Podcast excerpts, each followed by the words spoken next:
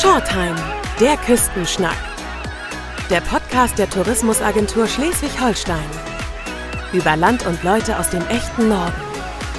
Heute mit Imme Kasten.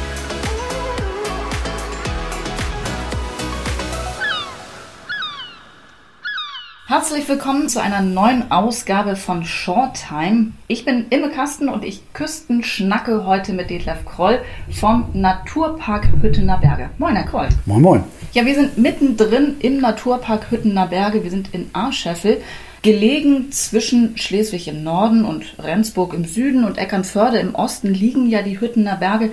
Herr Kroll, was ist denn das Besondere, was macht denn den besonderen Reiz von Deutschlands nördlichstem Hügelgebiet überhaupt aus? Das ist eben die Besonderheit der Strand auf der einen Seite in Eckernförde ganz dicht bei und dann eine Hügellandschaft, die man eben hier Berge nennt, auch wenn es halt nicht wirklich bergig ist, also keine hohen Berge sind, aber bergig ist es schon.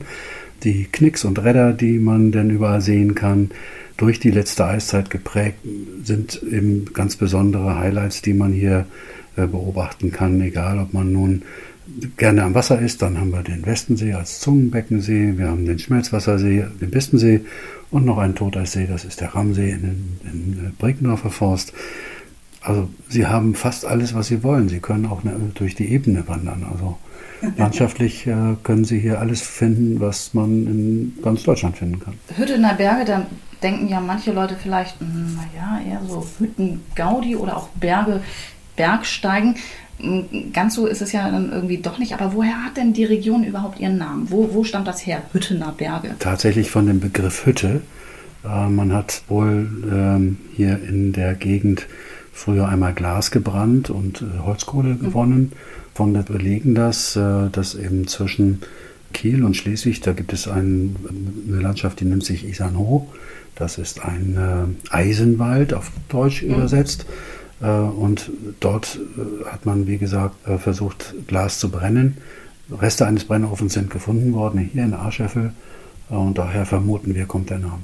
Also nicht unbedingt was mit Bergsteigen oder irgendwie, das kommt nicht vom Berg, aber wir haben einen, ich will es lieber nicht Berg nennen, eine Erhöhung gibt es dann doch, das ist der Aschberg, der ist 98 Meter hoch und auf diesem Aschberg, da gibt es ein Panoramahotel oder das Panoramahotel, so heißt das und eben auch eine Aussichtsplattform, die nochmal 20 Meter hoch ist.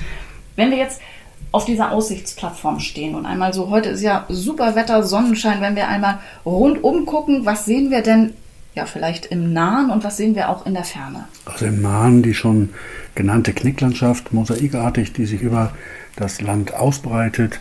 Sie sehen Teile von der Schlei, Sie können die Ostsee in der Eckernförde sehen und wenn das Wetter so wie heute ist und nicht so viel Luftfeuchtigkeit, dann können Sie sogar die Kräne der Hochwaldwerft in Kiel erkennen. Ach, was? Tatsächlich. Das, das ist ja was. Das sind so, würde ich mal tippen, ganz grob geschätzt, so 30 Kilometer, die man da. 45. 45, ach herrje. Ja, Wahnsinn. Luftlinie vielleicht nicht ja, ja, ja, hm? okay. Der Naturpark Hüttener Berge ist ja der kleinste Schleswig-Holsteins, der kleinste Naturpark Schleswig-Holsteins. Klein, aber fein. Ähm, ja, wie ist denn, was, was ist denn besonders typisch für die Landschaft hier? Also Sie haben das gerade schon so ein bisschen angesprochen, so äh, Knicks und Räder, aber was, was gibt es noch zu sehen? Ja, tatsächlich die, äh, die Felder, die relativ klein geblieben sind und eingegrenzt sind von Waldecken das ist der hochdeutsche Begriff, der wissenschaftliche Begriff. Äh, tatsächlich sind es eben Knicks und Räder. Knicks sind halt Büsche, die auf, einem, äh, auf einer Erhöhung stehen. Räder sind zwei Knicks, nämlich rechts und links eines Weges. Dann ist es ein Räder und äh, die sind quasi lebende Zäune. Dort leben ganz viele Tiere, dort gibt es ganz viele Gewächse.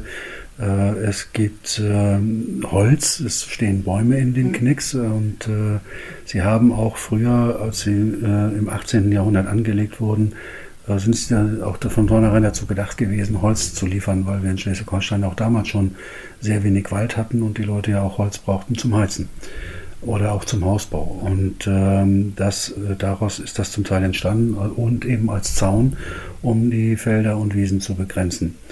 Das ist das Besondere eben.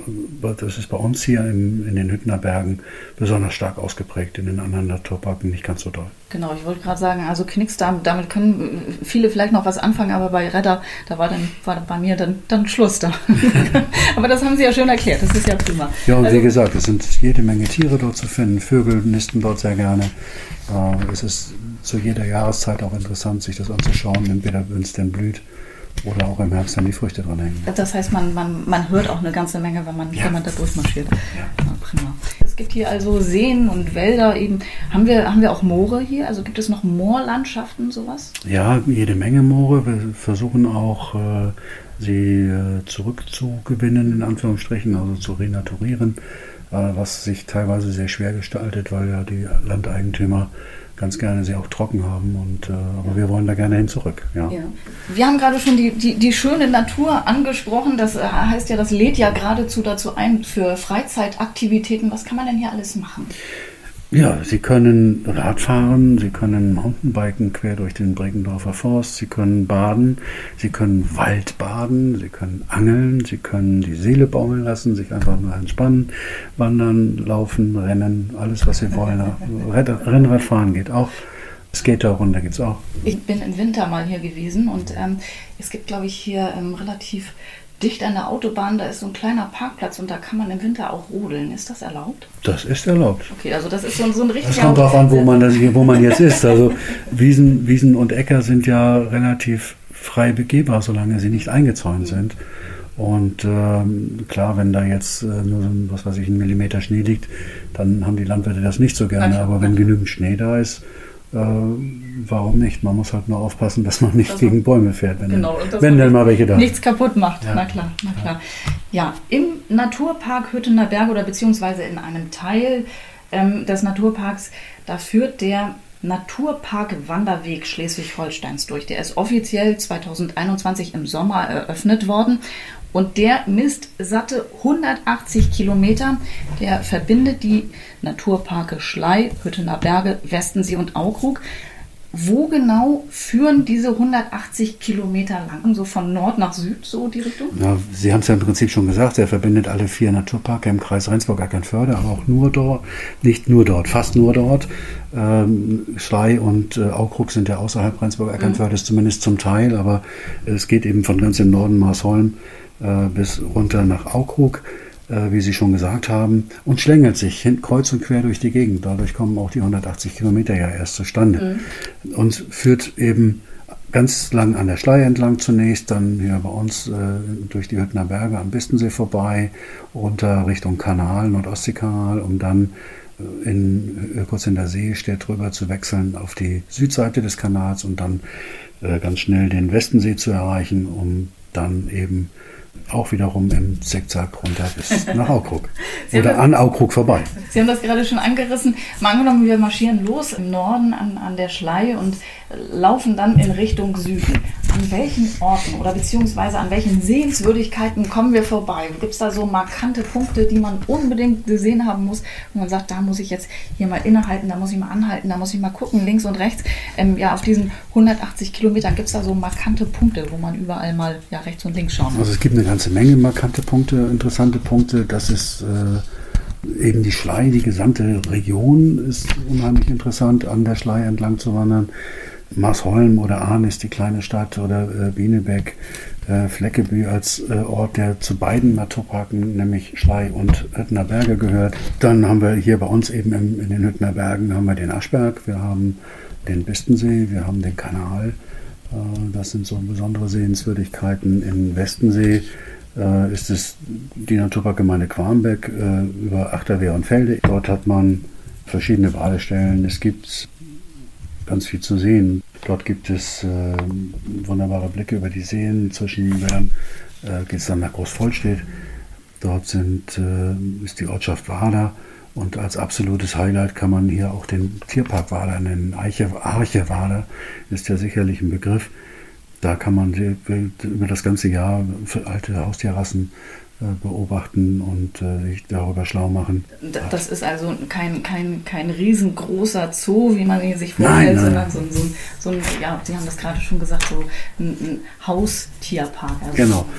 Dort sind alte Haustierrassen, äh, werden dort gezeigt und ge auch gepflegt und gezüchtet ah. und erhalten. Noch vielleicht ein, zwei Worte zu, zu Aukrug, ähm, ja im Naturpark Aukrug. Was, was muss man sich darunter vorstellen? Wo, was ist da das Besondere? Ja, das sind die Orte äh, Bokel, Barkstedt, Möhre, Aukrug, Bünzen, Saalhusen und Brockstedt. Dann marschieren wir also weiter und ähm, sind quasi auf dem Naturpark Wanderweg unterwegs. Mhm. Und Mal angenommen, wir kommen jetzt vom einen Naturpark in den anderen und überschreiten die, in Anführungsstrichen, Grenze. Macht es dann so, zack, und dann sind wir auf einmal in einem komplett anderen Gebiet. Also merkt man, dass, dass sich die, die Landschaft verändert oder die Leute reden anders oder irgendwie sowas oder geht das so fließend ineinander über? Also die, die Leute schnacken alle platt, äh, wenn sie es ja gut, wenn sie es können und das Platt hört sich überall ähnlich oder gleich an. Das ist glaube ich, da gibt es keine großen Unterschiede und auch äh, so merkt man es nicht sofort, wenn man den Naturpark wechselt. Sicherlich bei der Schlei merkt man dann schon, wenn man da nicht mehr ist und dass wir im Naturpark Hüttener Berge ein paar mehr Knicks und Räder haben als andere, kann man vielleicht auch noch beobachten, aber insgesamt ist alles wunderschön zu betrachten und grün. Klar, die Landschaften verändern sich, aber es fällt nicht sofort auf. Okay, also da gibt es mehr so ein, mehr so ein schleichender Übergang genau. sozusagen. Okay auf dem Weg entlang des Naturpark-Wanderwegs. Ähm, da gibt es ja verschiedene Tierarten, also nicht nur Natur oder Landschaft, die uns begegnet, sondern eben auch verschiedene Tierarten, die uns begegnen. Also mal angenommen, ich, ich laufe so durch die Gegend, wen oder was kann ich denn da alles sehen? Sie können jede Menge Wild beobachten, größeres und kleineres. Äh, genau, welche, welche Art von Wild wäre das? Rotwild, Dammwild, Hirsche, Rehe, Hasen, jede Menge, äh, mittlerweile auch leider äh, aus Sicht der Jäger zumindest äh, immer mehr Marderhunde und fremde Tiere, die eingewandert sind. Äh, es, sie finden jede Menge Vögel, äh, Zwergsäger, Hauben oder Schwarzhalstaucher, Rohrammer, die Rohrweihe in den Schilfbereichen, den Eisvogel können Sie bei uns beobachten auch da gibt es wiederum eine endlose ja. Äh, Liste, die man da aufzählen könnte. Wenn ich jetzt heute, ich weiß gar nicht, an welchen Tagen die so unterwegs sind, irgendwie von hier aus vom, vom Aschberg um die Ecke sozusagen, kann man ja auch relativ weit in die Ferne gucken und da trifft man ja, auch solche wie, wie, wie den Adler. Also wenn ich jetzt hier irgendwie hierher komme und sage, ich bin auf dem Weg und ich möchte unbedingt den Adler sehen, habe ich hier Chance dafür. Das haben Sie, aber ich sage Ihnen nicht wo.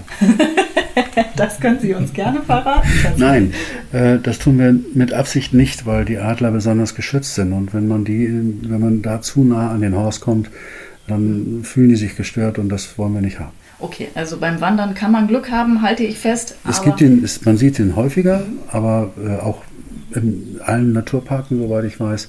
Aber wie gesagt, wo, das wollen wir nicht so gerne verraten. Alles klar, weiß ich Bescheid. Soll dann auch so sein. Jammersholm an der Schleimmündung, das haben wir gerade schon angesprochen, am Norden ist das eine Ende. Brok steht südlich von der Münster, ist das andere Ende. Da gibt es ja aber auch wahrscheinlich, das sind ja 180 Kilometer, da gibt es ja auch Möglichkeiten für so kürzere Etappen oder sind da auch Rundwege? Nein. Der Naturpark Wanderweg ist ein Weg, der eben ganz von Norden nach Süden führt, äh, sich durch die Gegend schlängelt. Man kann auch mal rechts und links abweichen und mal Abkürzungen nehmen. Äh, aber Rundwege in dem Sinn gibt es auf dem Naturpark Wanderweg nicht. Die gibt es rechts und links in den Naturparken.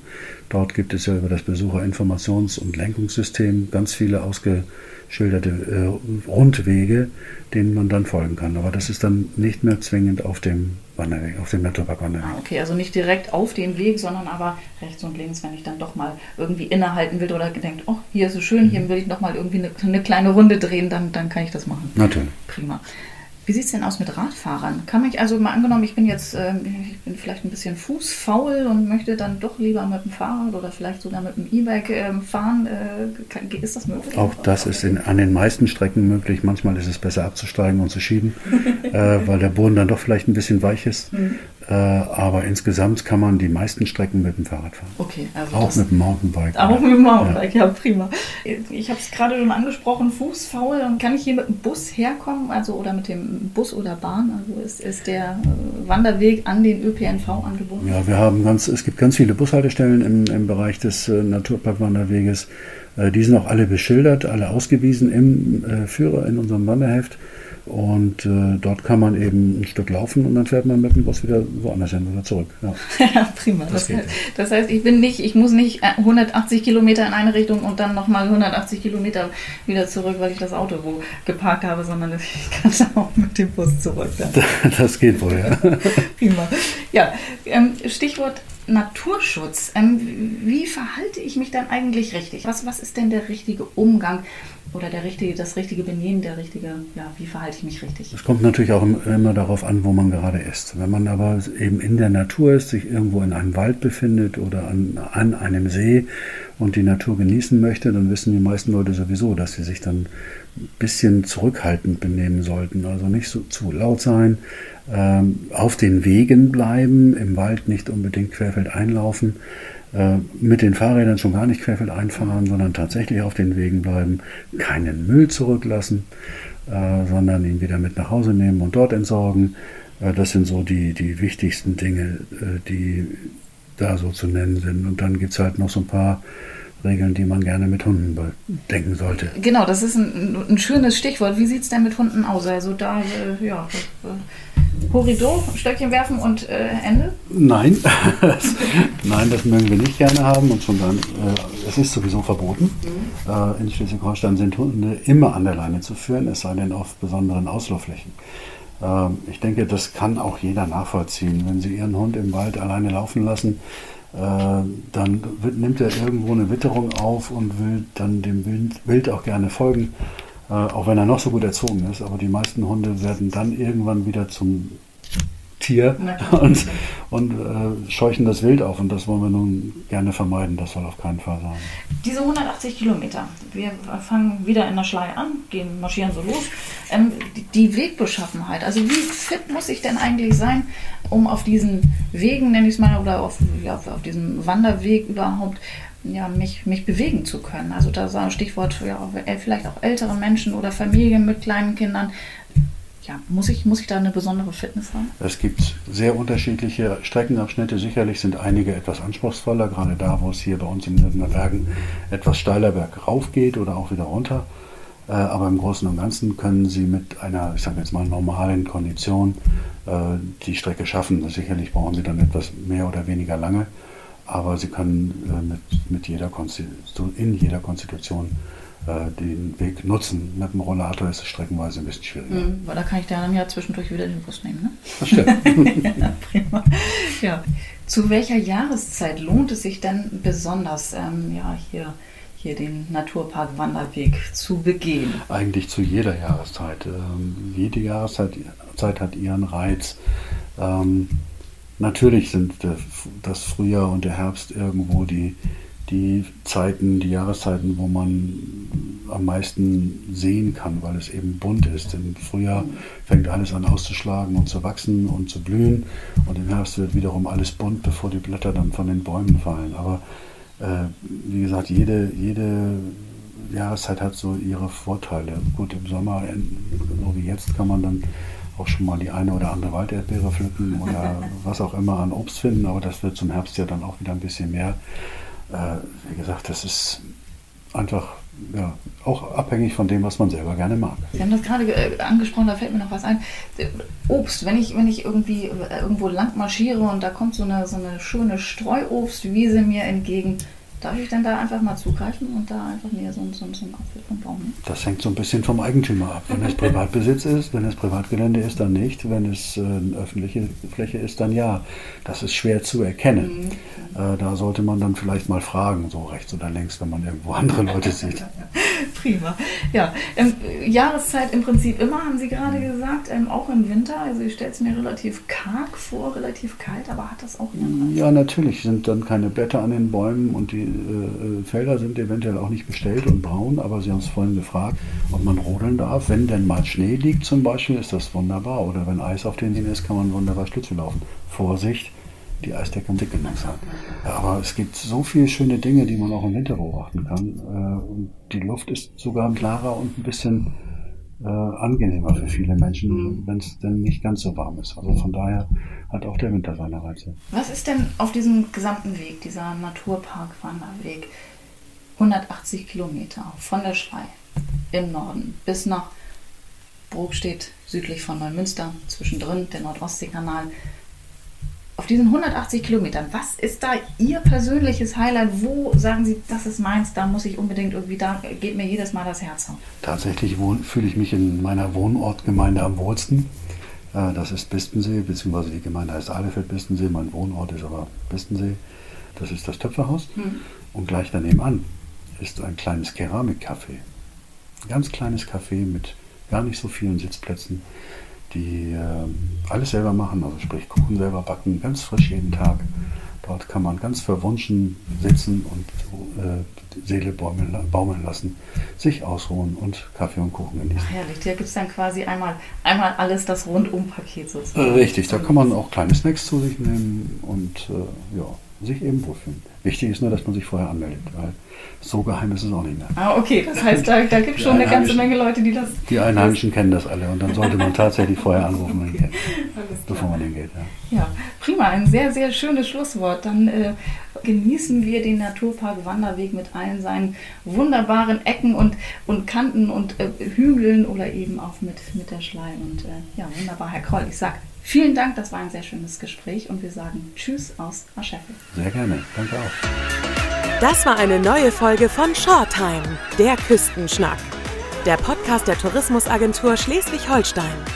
Wenn Sie mehr über Land und Leute aus dem echten Norden erfahren möchten, besuchen Sie uns unter sh-tourismus.de.